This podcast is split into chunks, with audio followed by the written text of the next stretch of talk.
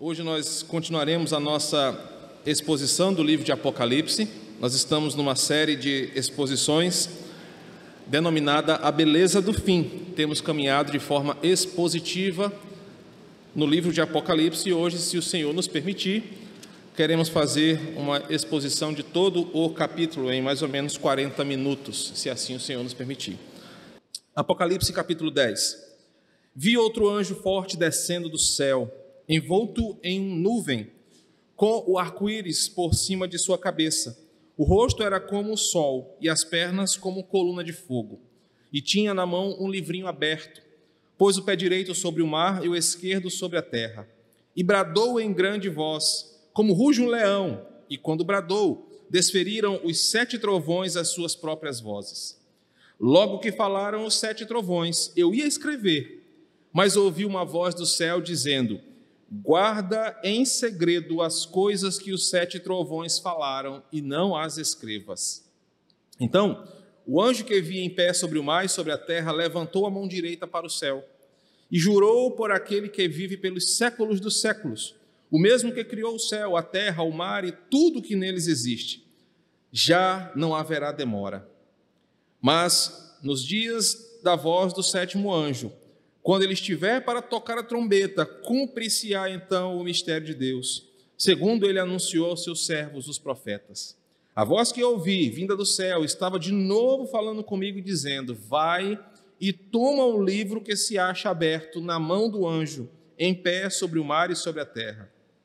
Fui, pois, ao anjo, dizendo-lhe que me desse o livrinho. Ele então me falou: Toma-o e devora-o certamente ele será amargo ao teu estômago, mas na tua boca doce como mel. Tomei o livrinho da mão do anjo e devorei, e na minha boca era doce como mel, mas quando, porém, o comi, o meu estômago ficou amargo. Então me disseram: é necessário que ainda profetizes a respeito de muitos povos, nações, línguas e reis. Espírito Santo, fala com a tua igreja nessa manhã. Ensina-nos a verdade do capítulo 10 de Apocalipse. Queremos aprender e ser edificados por isso. E por isso que estamos aqui. É teu ministério e nós estamos sedentos pela tua palavra. Amém. Meus irmãos, assim como nós já observamos que houve um espaço, um parêntese entre o sexto e o sétimo selo, só para refrescar a sua memória, João vem relatando os selos. Quando o sexto selo, João dá uma pausa para contar o que está acontecendo no céu. Enquanto o juízo de Deus está caindo sobre o ímpio, ele fala que enquanto isso está acontecendo, os eleitos estão no céu num grande culto de adoração ao Senhor. Depois de fazer esse parênteses, ele então ele volta com o sétimo selo, e a mesma coisa nós vemos aqui. Ele relata o, seis trombetas, seis episódios de severo juízo de Deus contra os ímpios. E ele dá uma pausa.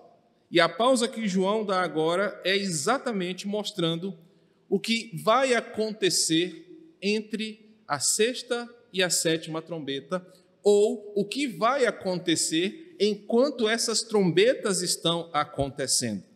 Isso significa que João está agora dando uma mensagem não para o ímpio, que já está sofrendo a penalidade das seis trombetas, mas ele se desloca para um outro público. E aí João parece trazer uma mensagem para os santos da terra. Ele está falando agora não com o ímpio que está sofrendo. Nós aprendemos no capítulo 9 a severidade da quinta trombeta e da sexta trombeta sobre o ímpio. Mas agora João está falando com os santos, com a igreja. E ele está dizendo o que a igreja deve fazer enquanto as trombetas estão ressoando. Nós temos defendido a, a, a, base teológica de que as trombetas, os selos, acontecem desde a crucificação e ressurreição até a vinda de Cristo. Esses episódios, por vezes, são paralelos, por vezes são simultâneos ou acontecem separados. O que nós vamos aprender é que o capítulo 10 nos ensina como cristãos devem viver este mundo que está sendo açoitado pelos, pelos açoites de Deus em punição ao ímpio. Quero refrescar a sua memória também que tudo que está acontecendo é fruto do que o quinto selo chama de a oração do justo pela mão de Deus. No capítulo 6, o Anderson pode projetar, versículo 10, nos mostra a oração que da, daqueles que estão é, no altar fazem para Deus, vendo o ímpio prosperar, crescendo, ofendendo ao Senhor. A pergunta que os, os santos fazem em oração é: até quando, Senhor? Então, as trombetas são a resposta de Deus a esses santos, e Deus então responde a eles trazendo o juízo do ímpio. Alguém já comentou que quando nós observamos este capítulo, inicialmente esse capítulo afirma a punição do ímpio, que já começa na era da igreja. Ou seja, Deus já começou a punir os ímpios. Como? Quando eles reprovam o evangelho e morrem em sua condenação. Mas já aprendemos também que esse juízo vai se agravar quando a história for caminhando para o grande fim. O que aprendemos até aqui é que Deus já está punindo os inimigos do evangelho, mas a punição ficará mais severa no último momento. Enquanto a igreja prega, vive o seu chamado, as trombetas estão tocando nos céus e o juízo está acontecendo. Algo severo ainda vai acontecer foi o que ouvimos na quinta e na sexta trombeta. Quando a igreja estará no céu desfrutando da glória, haverá um juízo ainda mais impiedoso contra os ímpios. E é isso que esse capítulo vai nos mostrar. Observe o versículo 1 comigo. João diz, sem muita explicação, como ele saiu do céu e agora está na terra. O capítulo 4 mostra que João passou por uma porta, vamos lembrar os irmãos, e ele se encontrou numa esfera espiritual. No capítulo 4 e 5, João está no céu, diante do altar de Deus. Mas no capítulo 10, versículo 1, sem muita explicação, João parece estar na terra e ele vê um anjo descendo do céu.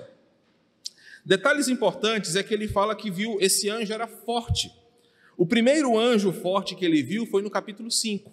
E esse primeiro anjo também falou com grande voz. Tal anjo, do capítulo 5, e esse aqui, como já aprendemos, não pode ser confundido com Cristo. Não dá para dizer que esse anjo forte aqui era Jesus. No capítulo 5 eu já expliquei porquê, e aqui novamente eu explicarei.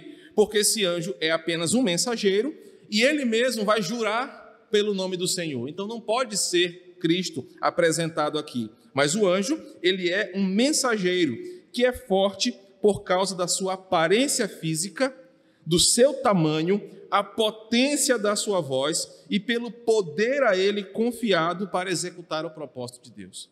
João vê um anjo forte, grande, cheio de autoridade, que vai trazer um juízo, uma mensagem de Deus para os homens.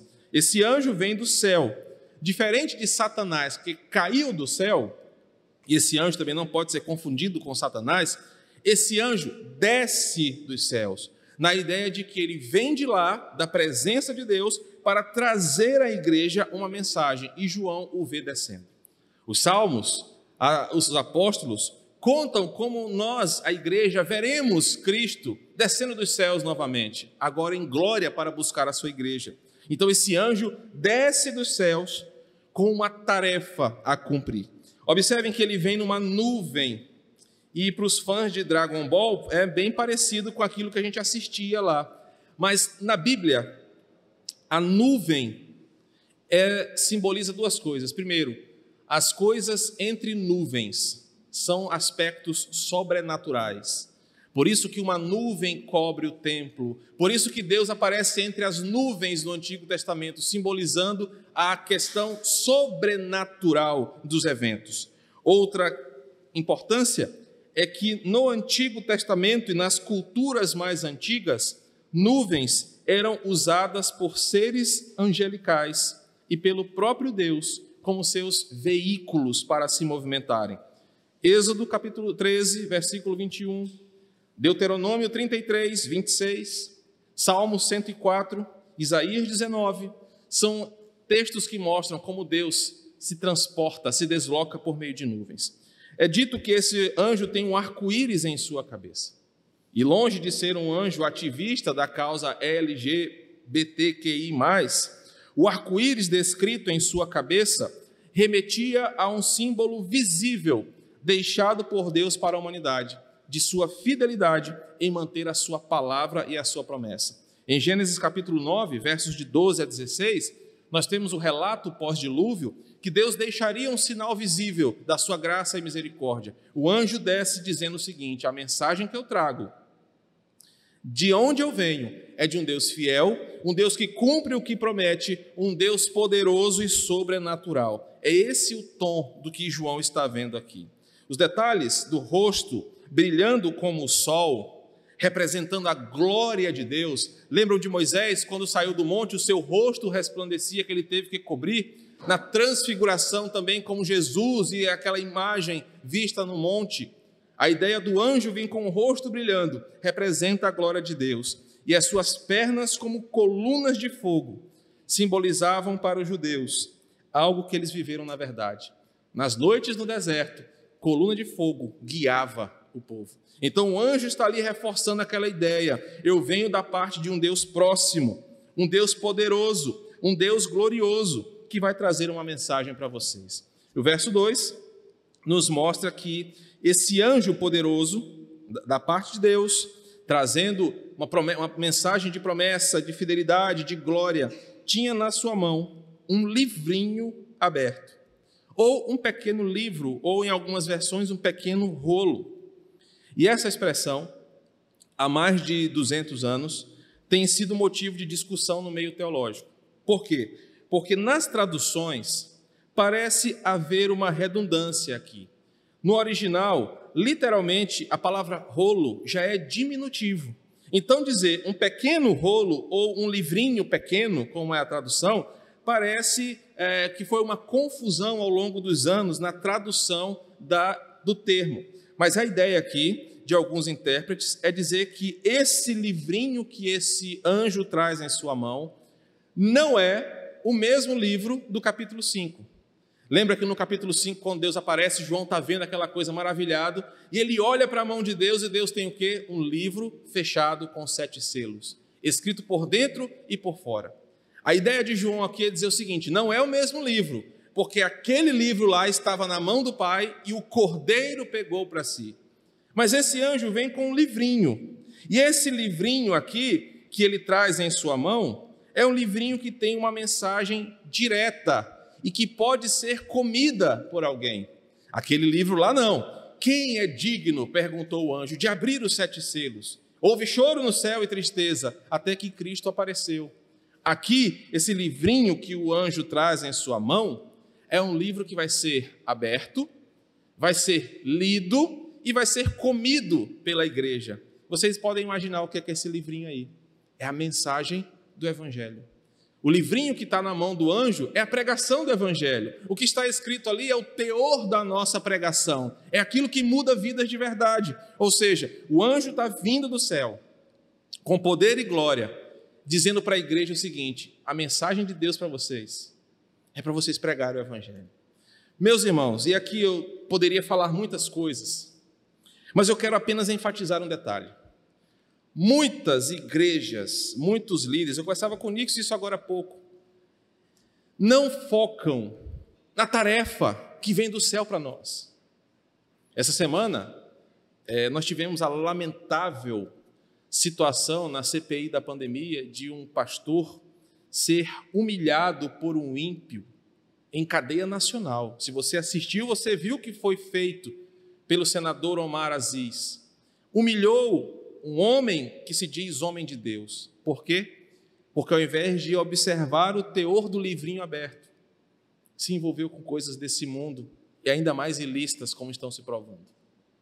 Mas não apenas eles, igrejas e ministérios por inteiro que se preocupam em pregar uma mensagem que não é da Bíblia, pastores que querem revelar as coisas que não foram reveladas, igrejas que ficam enchendo as suas programações com loucuras de homens disfarçadas de palavra de Deus, igrejas inteiras que pregam outro evangelho, que não se firmam na promessa da verdade, na palavra de Deus e enchem o povo de abobrinhas e anedotas. O anjo vem do céu dizendo o seguinte: para aqueles que estão com a missão de pregar, Está aqui o que vocês devem fazer. Irmãos, isso é muito claro para nós. Nós não devemos inventar a roda de novo. Nós não devemos trazer atrações. Isso aqui não é um show, não é um palco, não é uma casa de eventos. Isso aqui é a casa de Deus. Você não está aqui em busca de novidades. Você não está aqui em busca de atrações que vão alegrar o seu coração, que vão mexer com os seus sentidos. Você e eu estamos aqui porque queremos a verdade que vem de Deus para os homens. Por isso, a verdadeira igreja, o verdadeiro ministério, o verdadeiro pastor, é aquele que abre a mesma velha Bíblia, prega as mesmas velhas verdades e não foge desse caminho. Não queira ser aquele tipo de crente, não queira frequentar esse tipo de igreja que vive de moda em moda, de evento em evento, buscando nova visão, novo mover, novo isso, novo aquilo. Prefira o velho, prefira a velha palavra, o que vem da mão do anjo, aberta para a igreja. Esse anjo vem do céu e diz: Olha, o que eu tenho para vocês vem de Deus. Ah, meus irmãos, e como às vezes nós não queremos a verdade de Deus. Ah, de novo o pastor vai pregar Apocalipse, já estou cansado. Ah, de novo vai pregar a mesma coisa. Eu vou na igreja de parede preta porque lá tem uma fumaça que sai na hora do louvor. Lá o pessoal faz umas coreografias bacana. O guitarrista vai com uma camisa apertada, com os braços fortes, vai tocar e vai ser aquela coisa louca. Irmãos, o fim dos tempos, Paulo disse que os homens eles iriam engolir essas mentiras como se fossem verdades. Você que está me ouvindo, você que está aqui, ame a sua igreja local, porque o pastor é chato e prega a mesma Bíblia. Ame a sua igreja que não fica de evento em evento, mas domingo após domingo alguém abre a Escritura e te ensina essa verdade. O mundo está perecendo porque o anjo vem com a mensagem do céu. A gente fala: não, não, mas essa mensagem aqui não ganha mais almas vamos fazer isso, vamos fazer aquilo, vamos botar o pastor vestido de chapolim, de homem de ferro, vamos fazer isso, aquilo, outro. É o que está acontecendo no Brasil. Mas o anjo diz: olha, o que vem de Deus para vocês, como livro aberto, a gente vai já aprender sobre isso, é o que vai alimentar vocês. Versículo 3, 2 e 3 ainda falam sobre o tamanho desse anjo, e é importante aqui. É, o verso 2 diz que ele põe o pé direito sobre o mar, o pé esquerdo sobre a terra. Verso 3 que ele brada em alta voz e ruge como um leão. O tamanho do anjo aqui é importante. A ênfase de João não é tanto de relatar o tamanho do anjo, como se ele fosse um, um Godzilla ou alguma coisa assim. Mas a ideia é dizer o seguinte: esse anjo que vem da parte de Deus, ele se estende sobre o mar e sobre a terra, dizendo que a mensagem que ele vai dizer deve ser ouvida, seguida e obedecida do mar à terra, em todo lugar. E olha que outra dádiva que nós temos. Meus irmãos, não há nenhum lugar no planeta Terra, em mar e em terra, onde a palavra de Deus não seja autoridade. Não há nenhum povo, por mais esquecido que seja, por mais longínquo que seja, ou por mais duro que seja em seus pecados, que possa dizer que a palavra de Deus não é autoridade. Por isso que os pés dos anjos estão esticados sobre terra e mar. Por isso que sua voz é tão forte e poderosa como a voz de um, como ruge um leão, dizendo o seguinte: onde houver criação, o poder da mensagem do livrinho aberto é poderoso. Isso nos dá motivação, missionária até, porque por vezes nós achamos o seguinte, pastor, mas deve ser muito difícil pregar para aquele pessoal lá da África que é envolvido com aquelas religiões animistas, místicas, antepassadas. Pastor, deve ser muito difícil chegar lá naquelas ilhas do Pacífico que são isoladas do mundo. Até lá, o Evangelho tem poder para salvar. Até lá, a mensagem tem autoridade e isso nos motiva. Se você tiver curiosidade para estudar como a igreja, na chamada onda missionária do século XIX, avançou na Ásia, na Europa, na África, como missionários chegaram em lugares distantes com o poder da palavra, porque acreditaram que sobre mar e terra a palavra de Deus tem poder sobre todo o homem. Amós capítulo 3, versículo 8, também faz alusão a essa voz como de leão. Lembrando que quando o leão rugia, todos se silenciavam. Lá no filme, eu lembro que no filme As Crônicas de Nárnia, tá tendo uma confusão lá, né? Tá tendo uma brigalhada lá. Aí de repente Aslan chega e dá um rugido que reverbera por todo o ambiente, todo mundo se cala. Aqueles bichinhos lá fogem e se escondem. Rugindo como leão significa a autoridade da mensagem, do juízo que estava vindo de Deus. A palavra de Deus cala todas as vozes, é acima de todas as vozes, porque ela é a mais poderosa. A ilustração do versículo 3 demonstra que esse anjo que vem com essa palavra ruge tão alto, fala tão alto, que surgem os sete trovões e as suas vozes. Ao som dessa voz, os sete trovões falam. E o número sete, de novo, simboliza uma coisa interessante. Aprendemos aqui que todos os setes que são revelados aqui trazem a ideia de completude. Sete candelabros, sete igrejas, sete selos, sete trombetas, é a ideia de completude, uma coisa fechada. E o que os trovões falam também reverbera por toda a terra. O estrondoso barulho de um trovão só já causa espanto. Né? Quem já teve aquela sensação de parecer que o trovão está lá no terraço, sabe como que é amedrontador.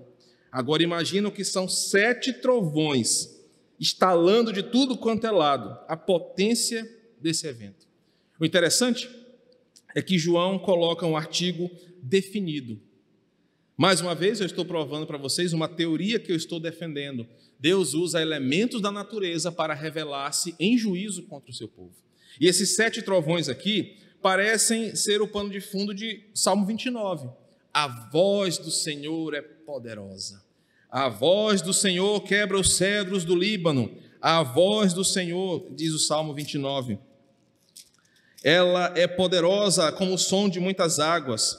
Ele vai descrever: a voz do Senhor despede chamas de fogo. A, a voz do Senhor faz tremer o deserto. A voz do Senhor quebra os cedros, eu já falei. Ouve-se a sua voz, a voz do Senhor é poderosa, cheia de majestade. Deus está usando a natureza para que o mundo entenda o poder da sua voz. E os sete trovões aqui, como um artigo definido, dá a ideia de que até a natureza glorifica a Deus pela sua poderosa palavra. O versículo 4 diz que esses trovões falaram alguma coisa. Não é a primeira vez que elementos da natureza falam. Nós lembramos que Deus já usou animais para falarem, Deus usa elementos da própria criação para pregarem e falarem a sua mensagem. Então, quando João ouve aqueles trovões falando, ele diz que ele prontamente, eh, no original, já estava com a caneta na mão para escrever. Ele ouve uma outra voz dizendo: Guarda em segredo o que os sete trovões falaram e não escreva. Embora o, o foco de Apocalipse seja revelar essas coisas que João viu, aqui ele é proibido de escrever. Isso implica para nós que existem coisas na revelação de Deus que são proibidas de serem reveladas para nós, que nós não saberemos tudo, que nós não teremos todas as respostas aqui e que nós não devemos tentar descobrir o que o próprio Deus proibiu. Projeta para mim, Anderson, Deuteronômio 29, 29. Deus mesmo proibiu homens de descobrirem algumas coisas. E nós devemos nos limitar a isso. E por vezes, nós queremos mergulhar nas coisas que não estão escritas. Homens e mulheres gastam tempo querendo saber o que não está revelado. Pois, pastor, eu quero estudar a ponto de saber o que estava aqui. Eu vou descobrir ao invés de se dedicar ao que está revelado. Meus irmãos, o nosso tempo deve ser gasto, deve ser investido em descobrir as coisas que Deus permitiu e não descobrir as coisas que Ele proibiu. Às vezes nós queremos, é, olha, eu vou orar para Deus me dizer o que esses trovões falaram. E se vacilar, você vai encontrar no Facebook alguma dessas igrejas mostrando o culto da revelação das vozes dos trovões. Alguém vai revelar isso aqui. E o pior de tudo, tem gente que vai atrás. O pior de tudo é que tem gente que paga por isso. Se eu cobrasse para pregar Apocalipse, coitado, se meu salário dependesse só dessas coisas, eu ia passar fome. Mas se eu dissesse, irmãos, eu fui no monte e lá Deus me revelou o que os sete trovões falaram, vamos fazer uma campanha da revelação. Ah, meu irmão, aí era dinheiro demais. Porque os homens não querem o que está revelado, não querem a tranquilidade de uma palavra pregada, explicada, querem ao proibido. Mas como Deuteronômio mostra, existem coisas que Deus não vai explicar. Existem coisas que nós vamos descobrir no céu. Existem coisas que Deus não quer que nós entremos nelas agora, e nós devemos nos contentar com isso. Um comentarista de Apocalipse diz o seguinte: Não temos permissão para especular e conjecturar sobre qual pode ter sido a mensagem desses sete trovões. Ela permanece um mistério e permanecerá um mistério sem explicação para nós. Um dia lá no céu, você fala assim: Jesus, vem cá. Me diz mesmo que foi que esses trovões falaram aqui, por que eles não puderam escrever? Mas aqui na terra, você não vai saber. Isso tem implicações para mim como pastor, como professor de teologia, e para você como ovelha, alguém que se alimenta da palavra. Primeiro que eu não tenho obrigação de saber tudo. A maior nobreza de um mestre é dizer eu não sei. Eu aprendi isso com o tempo. Isso eu não sei. E a sua maior nobreza é aprender o que pode ser, é ser aprendido. É se dedicar ao que você pode aprender. Tem gente que fala assim: eu vou testar o pastor. Quer ver? Pastor Adão tinha umbigo ou não? Meu irmão, a Bíblia não fala. E para que diabo eu vou ficar preocupado se Adão tinha umbigo ou não? Eu tenho, o meu é fundo e grande. Ficar preocupado com isso. Pastor, lá no céu nós vamos sentir o sabor da Coca-Cola, nós vamos comer nuvem. Meu irmão, quando a gente chega lá, a gente vai saber. Agora aprenda a amar o próximo aqui, aprenda a perdoar, aprenda aprenda a viver o que o Evangelho ensina, ao invés de ficar preocupado com as coisas que não podem ser explicadas. O que esses trovões falaram será um mistério para nós, mas foi proibido pelo Senhor. Verso de 5 a 7 Aqui nós podemos entender por que, que esse anjo não era Cristo. Porque o anjo que estava em pé levantou a mão direita para mão direita para o céu. Você já viu essa postura quando o presidente vai ser empossado nos Estados Unidos, é, é aqui também, ou num tribunal, ele vai jurar com a mão direita levantada, geralmente sobre a Bíblia.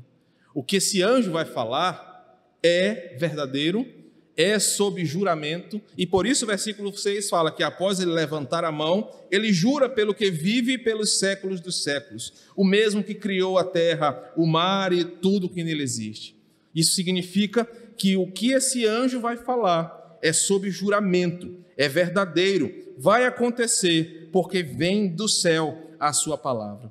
A Escritura fornece outros exemplos de pessoas e o próprio Deus levantando a mão a fazer um juramento.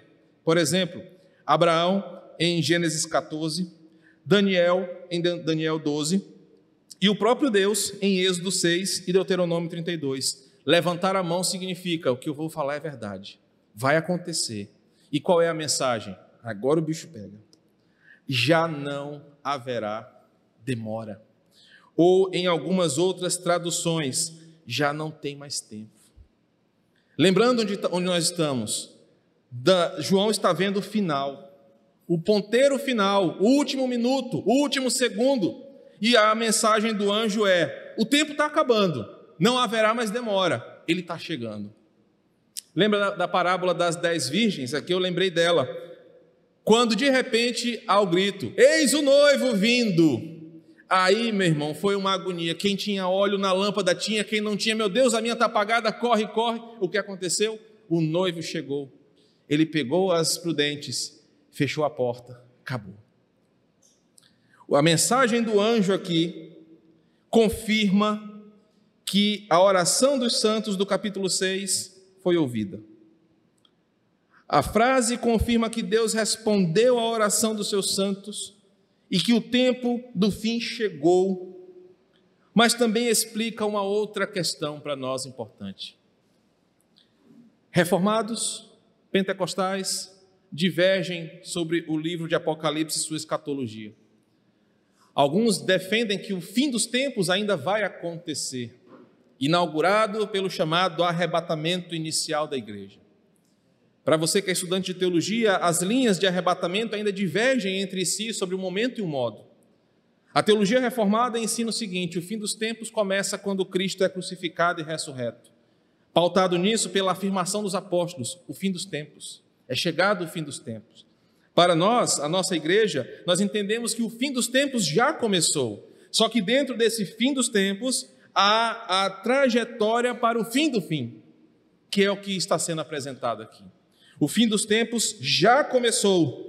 O apóstolo Paulo, o próprio Cristo, fala sobre o fim. E agora o anjo diz o seguinte: o fim do fim está chegando. Ou seja, agora, Apocalipse está levando a gente para fechar a história.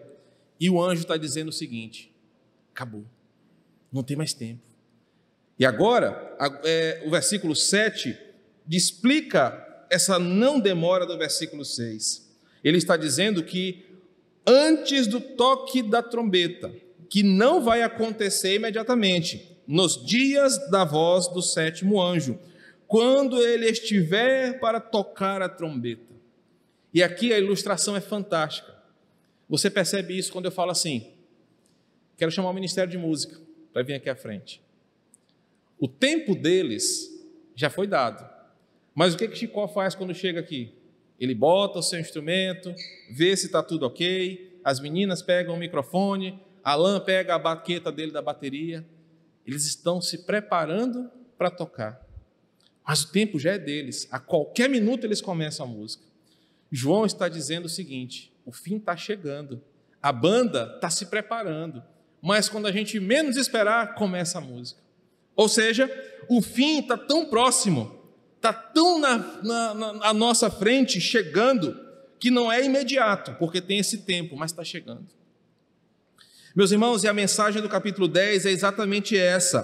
O fim está chegando, mas quando essa trombeta tocar, quando a música começar, aí você vai ver o mistério de Deus acontecendo. E qual é o mistério de Deus? Nós vamos aprender daqui a alguns dias. Os céus abertos. Tudo aquilo que nós lemos acontecendo. Meu Deus, às vezes eu penso, cara, que loucura vai ser isso. Quando esse som de uma trombeta, claro que não era um trompete aqui ou uma trombeta, era um, é um som estrondoso por toda a terra acontecer. A gente vai ver ímpio se ajoelhando, arrependido de não ter acreditado.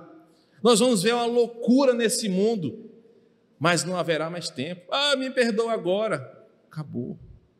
A verdade é que quando a, a trombeta ressoar, nós vamos ver os céus rasgando, o nosso Cristo descendo, glorioso, e nós vamos ver a igreja subindo.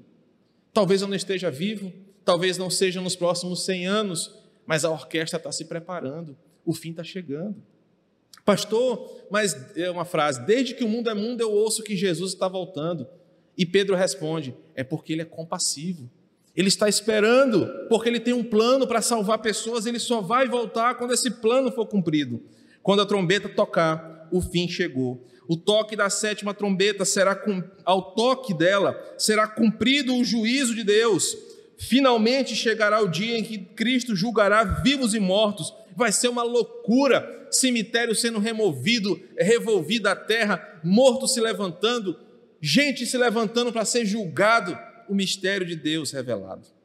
Versículos de 8 a 10 nos mostram que a voz fala para João: João, enquanto você está vendo isso aí, vai até o anjo, pega o que está na mão dele, vai lá. Imagina João, né? Pequenininho, chega lá nesse anjo, ei, me dá esse livro aí da tua mão. A intenção aqui é mostrar que, mesmo uma criatura poderosa como esse anjo, se dobra a voz de quem manda.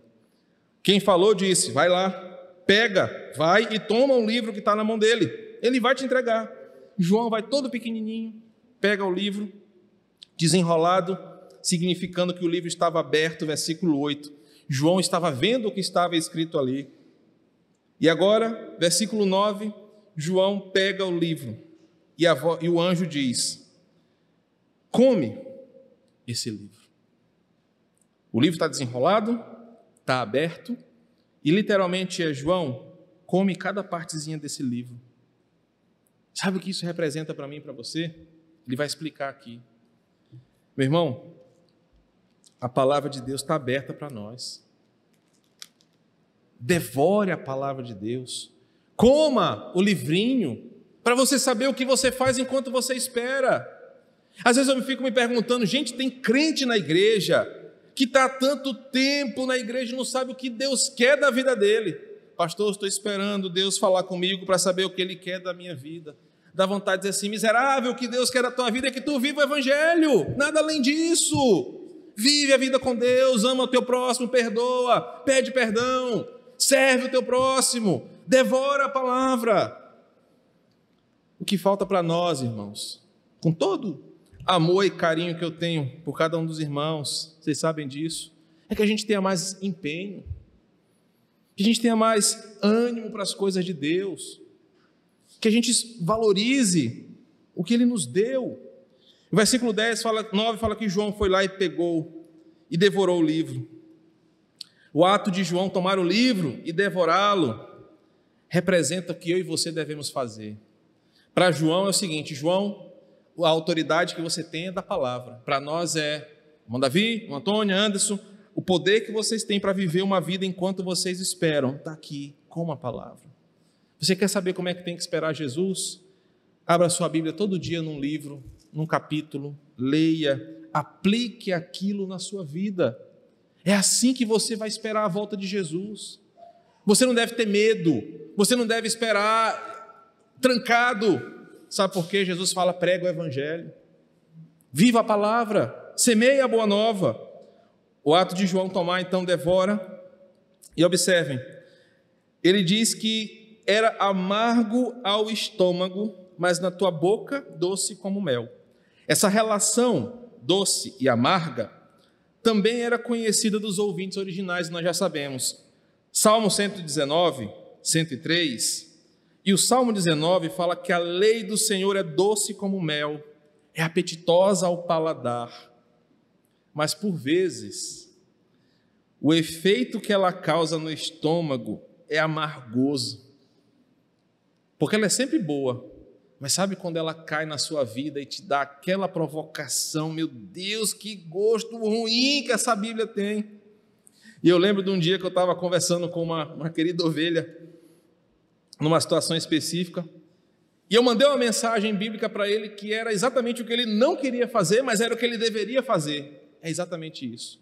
A palavra de Deus sempre é doce, mas às vezes ela bate em nós assim, chega a dar aquele gosto travoso na língua mas ela sempre será a palavra de Deus.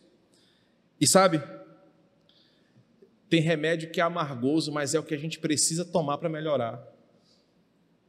A irmã Gracinha, cadê ela? Está ali. A irmã Gracinha tem o boldo mais amargo do planeta naquele quintal dela. Não sei que trem que tem naquele, naquele boldo dela ali.